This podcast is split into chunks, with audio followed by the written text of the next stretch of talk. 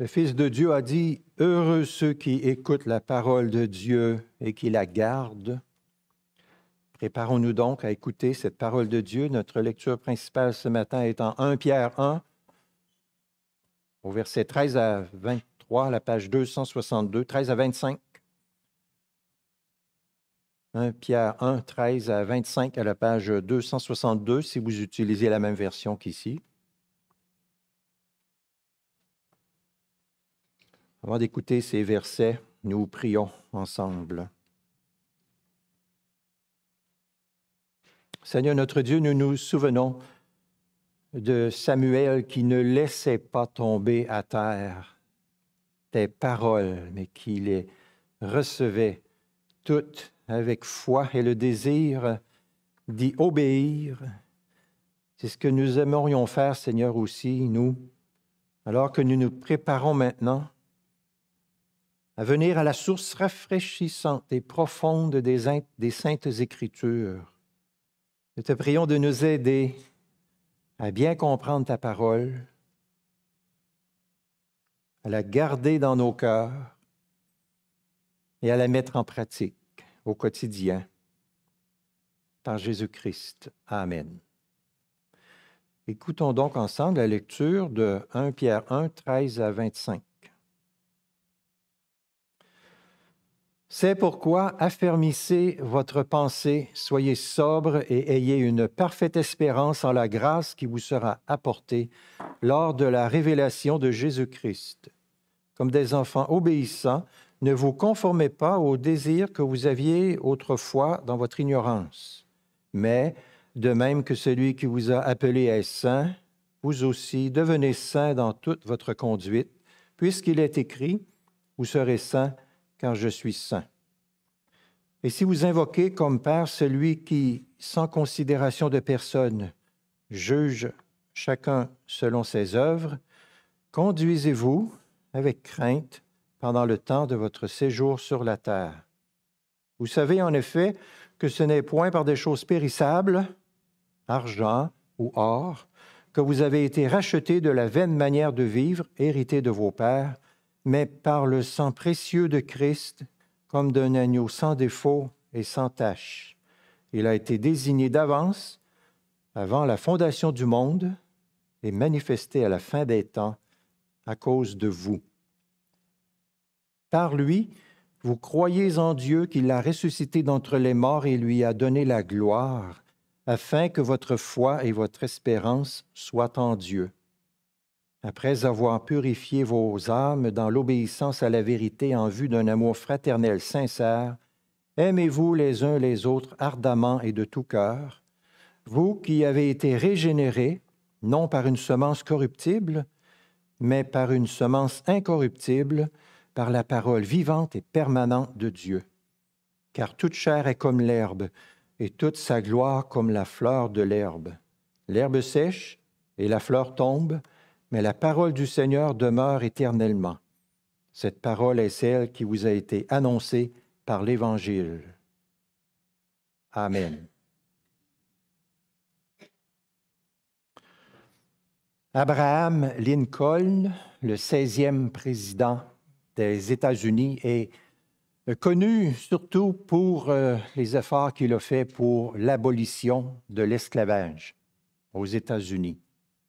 Alors qu'il avait 52 ans, Abraham Lincoln est allé assister à une pièce de théâtre. Et pendant la pièce de théâtre, un homme a surgi avec un fusil et l'a tué. Abraham Lincoln est tombé sur une personne assise près de lui, il a taché de sang la robe en soie de cette dame. En retournant chez elle, elle s'est dit, je vais nettoyer ma robe, mais elle a eu une autre idée. Elle dit, non, peut-être que je pourrais offrir la robe euh, aux dirigeants de la ville de Springfield, en Illinois, parce que c'était la ville natale du président.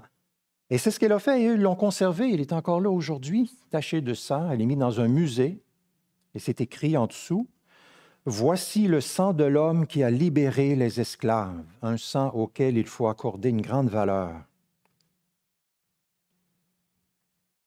Cette euh, pépite historique m'amène à poser la question suivante. Nous, les esclaves libérés par le Fils de Dieu, qui est le plus grand libérateur qui soit, quelle valeur accordons-nous à son sang précieux qui a été versé pour notre rédemption? Cette question très intéressante sert d'introduction à la prédication de ce matin qui a comme titre Le sang précieux de Christ. Ces mots-là se trouvent dans notre texte que nous venons de lire au verset 19. Je relis les versets 18 et 19. Suivez bien avec moi dans vos Bibles. Vous savez en effet que ce n'est point par des choses périssables, argent ou or, que vous avez été rachetés de la vaine manière de vivre, hérité de vos pères, mais par le sang précieux de Christ, comme d'un agneau sans défaut et sans tache. La structure de mon sermon est très simple. Nous avons été rachetés de quoi, par quoi, pourquoi? Premièrement, nous avons été rachetés de quoi? L'apôtre Pierre, pardon, répond à cette question en disant à ses lecteurs au verset 18 Vous avez été rachetés de la vaine manière de vivre héritée de vos pères. Nous étions captifs, oui, nous étions prisonniers d'une vaine manière de vivre. Cette vaine manière de vivre, Adam se l'était approprié le jour de sa chute le jour très sombre de sa rébellion contre Dieu. Et il l'a légué, en quelque sorte, en héritage à tous ses descendants. Une vie vaine, une vie livrée aux convoitises trompeuses, une vie insensée, un mortel labyrinthe d'embrouilles et d'erreurs et de troubles de toutes sortes. C'est la vie qui va nulle part, où on pourrait peut-être dire c'est la vie qui va chez le diable, la vie perdue. Nous en avons hérité. Laissé à lui-même, l'être humain est prisonnier d'une conduite idolâtre, vaine, insensée, qui ne tient aucun compte de Dieu, de notre grand Créateur, de notre Sauveur. Les gens peuvent penser que leur vie est bien remplie, mais c'est une vie vaine si il n'y a pas la présence de Dieu dans cette vie-là. C'est en Dieu que se trouve le bonheur. Parfait, le bonheur ultime, le vrai bonheur. Et si on met Dieu de côté, c'est une vie qui est vaine, une vaine manière de vivre. Écoutez bien ce que Paul dit en 1 Corinthiens 6, 20. Vous avez été rachetés à grand prix. Glorifiez donc Dieu dans votre corps et dans votre esprit qui appartiennent à Dieu. Le but de nos vies, c'est de rendre gloire à Dieu. Mais avant que nous en venions à la foi, on s'en contrefiche de glorifier Dieu. Ce n'est pas notre préoccupation. Plutôt, c'est de vivre égoïstement que nous voulons. On est prisonnier d'une vaine manière de vivre. Les évangiles et les épîtres nous en parlent en disant, par exemple, qu'on marche selon la vanité de notre intelligence. Notre pensée est obscurcie notre cœur est endurci. Nous sommes étrangers à la vie de Dieu. Nous avons perdu tout sens moral. Nous nous livrons au dérèglement pour commettre toutes sortes d'impuretés et de cupidité. Nous sommes insensés, égarés, asservis à toute espèce de désir et de passion, vivant dans la méchanceté, la haine et dans l'envie. Ça, c'est la vaine manière de vivre dont nous avons tellement besoin d'être rachetés parce que c'est un esclavage épouvantable et ça produit au pluriel des ravages terribles autour de nous. C'est de cette vaine manière de vivre que nous avons besoin d'être rachetés. Et est-ce que nous pouvons nous racheter nous-mêmes de cette vaine manière de vivre, nous délivrer nous-mêmes? Non. Le prix du salut, le prix du rachat n'est pas entre les mains des pécheurs. Tout ce que les pécheurs possèdent, même on pourrait dire les choses les plus précieuses à leurs yeux qu'ils possèdent, l'or, l'argent, c'est insuffisant. On ne peut pas se racheter par ces choses-là. Les choses que nous estimons le plus impossible. Le psaume 49 dit, Les hommes ne peuvent se libérer l'un de l'autre ni donner à Dieu le prix de leur rançon. Ils ne peuvent. Il n'y a pas suffisamment d'or et d'argent et de choses précieuses et de trésors sur la terre pour qu'on puisse payer et nous en sortir par nous-mêmes. Évidemment, lorsqu'on dit ça à l'homme, oh, l'homme est offensé. Parfois, il devient hostile parce que personne n'aime se faire dire que nous sommes impuissants ou que nous ne pouvons pas nous en sortir par nous-mêmes. L'homme n'aime pas entendre ça. Pourtant, c'est la vérité, c'est la réalité. Mais Dieu, lui, peut payer le prix de notre rachat. Et c'est ce qu'il a fait en donnant ce qu'il a de plus précieux que tout, son cher Fils unique, le Seigneur Jésus-Christ. Et ça nous amène à notre deuxième point. Nous avons vu, nous avons besoin d'être rachetés de quoi? De notre vaine manière de vivre. Nous voyons en deuxième lieu, nous avons été rachetés par quoi? La réponse euh, est au verset 18 et 19 que je relis. Vous savez en effet que ce n'est point par des choses périssables, argent ou or, que vous avez été rachetés de la vaine manière de vivre, hérité de vos pères, mais par le sang précieux de Christ, comme d'un agneau sans défaut et sans tache. Le sang précieux de Christ. Il ne faut pas passer trop vite sur cet adjectif précieux. Pourquoi est-ce que le sang de Christ est précieux, si précieux ou plus précieux que tout? C'est parce qu'il est le sang de celui qui est sans faute, sans péché, sans transgression, le seul et unique être humain depuis la chute qui vient et qui a un cœur pur, parfait, obéissant, saint. Il est l'agneau sans défaut et sans tache. À partir de l'époque de Moïse jusqu'à la venue de Jésus, les Israélites ont offert des millions, littéralement des millions de sacrifices d'agneaux, qui préfiguraient tous la venue du Fils unique de Dieu, le sang parfait. Les yeux de la foi voyaient un meilleur sang qui allait venir un jour, l'œuvre de Dieu lui-même qui allait sacrifier son propre Fils pour effacer les fautes de ses élus. Pierre nous rappelle le prix, le coût de notre rédemption ici. L'expression le sang précieux de Christ symbolise sa vie qui est donnée, le plus grand sacrifice qui est fait pour nous. Il a consenti à, prendre notre place, à être notre substitut pour que nous puissions avoir le pardon de nos fautes. C'est un don précieux, incomparable. C'est ce qu'il y a de plus précieux dans toute l'histoire de l'humanité et dans tout l'univers, le sang précieux du Fils de Dieu, euh, qui nous offre gratuitement la délivrance de notre vaine manière de vivre et qui nous place sur une vie une nouvelle, dans une vie nouvelle, avec une nouvelle orientation, avec euh, une espérance nouvelle. Nous racheter signifie nous rendre libres en payant un prix. Et le prix que Jésus a payé surpasse tout, tout, tout. Son sang est d'une efficacité éternelle. Galates 3.13 nous dit que Christ nous a rachetés de la malédiction de la loi étant devenue malédiction pour nous. Voyez-vous le contraste entre les choses périssables et le sang précieux?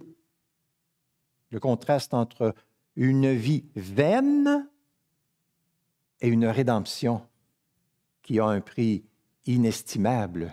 Quel contraste! Mais le sacrifice de Jésus possède une valeur sans pareille absolue aussi parce que il n'est pas l'effet du hasard. Tout ça avait été soigneusement préparé depuis longtemps. Le verset 20 de notre texte dit que selon le dessein éternel de Dieu, Jésus-Christ a été désigné d'avance avant la fondation du monde. pour être notre précieux Sauveur. Dans le plan très sage de Dieu, le sacrifice de Jésus devait prendre place à la fin des temps, des temps qui ont été inaugurés justement par la naissance de Jésus. Combien nous devons prendre au sérieux la valeur de ce sacrifice de notre Sauveur, son intervention salutaire en versant son précieux sang pour nous. C'est l'accomplissement d'une décision éternelle prise dans les cieux. Sans cette décision, sans Jésus qui vient, il n'y a pas de salut, pas de foi, pas de communion avec Dieu, pas d'éternité bienheureuse. Seul le sang précieux de Jésus pouvait payer pour notre rédemption. S'il y avait eu un autre moyen ou d'autres moyens, Dieu nous les aurait indiqués, mais c'est le seul moyen par lequel nous puissions avoir le pardon de nos fautes.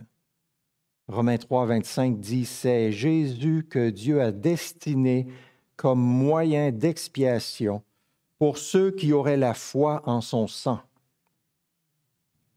La foi en son sang, en sa vie donnée. C'est par la foi que nous recevons ce cadeau. Un homme qui travaillait dans une mine a eu une discussion après une célébration, une discussion avec le pasteur britannique George Campbell Morgan, et il a dit au pasteur, je donnerais n'importe quoi pour croire que Dieu peut pardonner mes péchés, mais je ne puis tout simplement pas accepter l'idée selon laquelle je n'ai qu'à placer ma confiance en lui. C'est trop peu coûteux. Le pasteur lui a demandé, avez-vous travaillé dans la mine aujourd'hui? Oui, j'ai travaillé dans la mine aujourd'hui. Avez-vous payé pour en ressortir? Non, je n'ai pas payé. Euh, ça ne m'a rien coûté. Je n'ai eu qu'à entrer dans l'ascenseur et j'ai été conduit en haut. Le pasteur lui a dit, n'avez-vous pas craint de vous confier à cet ascenseur? N'était-il pas trop peu coûteux? Oh non, répondit le mineur, j'ai pu y monter gratuitement, mais la compagnie a payé une fortune pour qu'il soit sécuritaire. Et là, le mineur, a compris quelque chose, il a compris la vérité que finalement, euh, c'était pas trop peu coûteux puisque Jésus avait payé ce prix si élevé. Il était descendu du ciel, venir sur la terre pour nous sortir de notre trou de l'abîme pour nous. Et il a réalisé à quel point euh, l'important était de, de croire, de se confier, de mettre sa confiance en l'œuvre du Seigneur Jésus. C'est ce qui nous permet d'avoir nos péchés pardonnés. Vous savez qu'il existe euh, au Québec, comme partout ailleurs dans le monde, des banques de sang, des dépôts de sang sont faits par des personnes en bonne santé et le sang maintenu à une certaine température, en prenant certaines précautions, peut-être gardé pendant un certain temps pour euh, être utilisé pour des transfusions lorsque des besoins surgissent. Mais la banque du sang de Jésus est encore bien plus merveilleuse que ces banques de sang.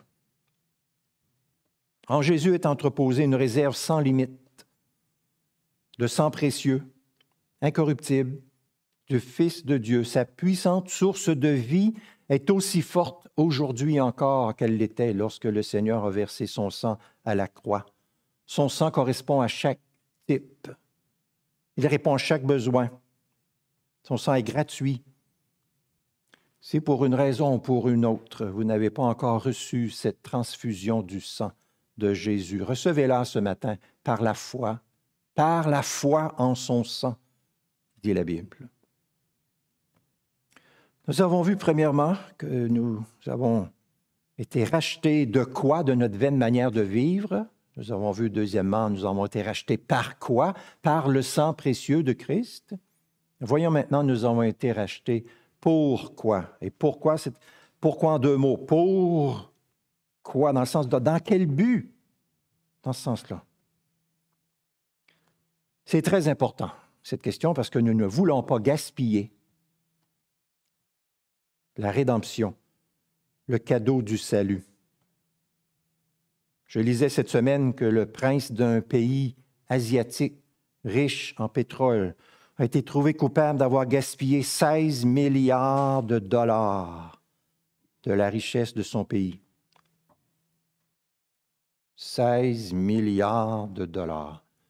Après avoir secoué la tête, on doit se demander si nous, nous ne gaspillons pas parfois la richesse infinie qui se trouve dans le salut que Jésus nous procure. Il est écrit en Éphésiens 1, 7, En Jésus, nous avons la rédemption par son sang, le pardon des péchés selon la richesse de sa grâce. La richesse de sa grâce. Il n'y a pas de plus grande richesse que la richesse de la grâce de Dieu par le sang de Jésus. Mais si après avoir reçu ce cadeau du salut, nous continuons à jouer avec le péché, à ne pas vouloir mettre à mort le péché, si nous continuons à prendre le péché à la légère, est-ce que nous ne sommes pas en train de gaspiller les richesses de sa grâce? Quand Dieu nous pardonne gratuitement par le sang précieux de Christ, sa grâce nous place sur un nouveau chemin avec une nouvelle orientation et une nouvelle énergie ou puissance, celle du Saint-Esprit qui nous apprend à nous sanctifier. Comme ce serait tragique et comme ce serait dilapidé la richesse du sang de Jésus, de revenir à notre vieille manière de vivre, vaine.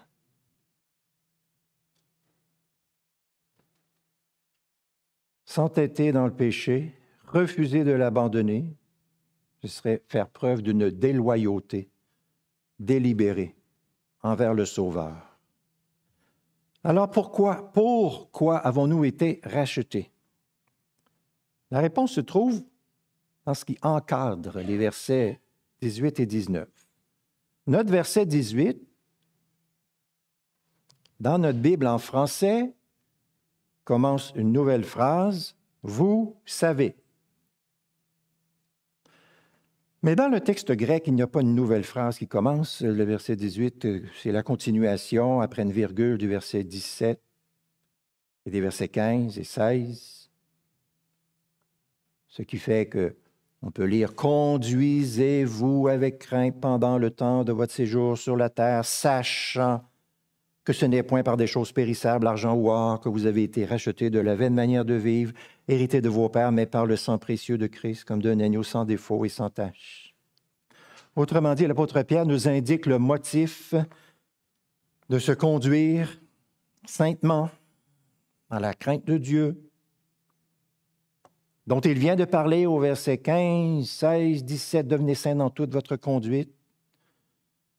Et le motif, c'est le prix immense payé par le Fils de Dieu à la croix. Son sang est toujours le plus puissant mobile pour notre sanctification.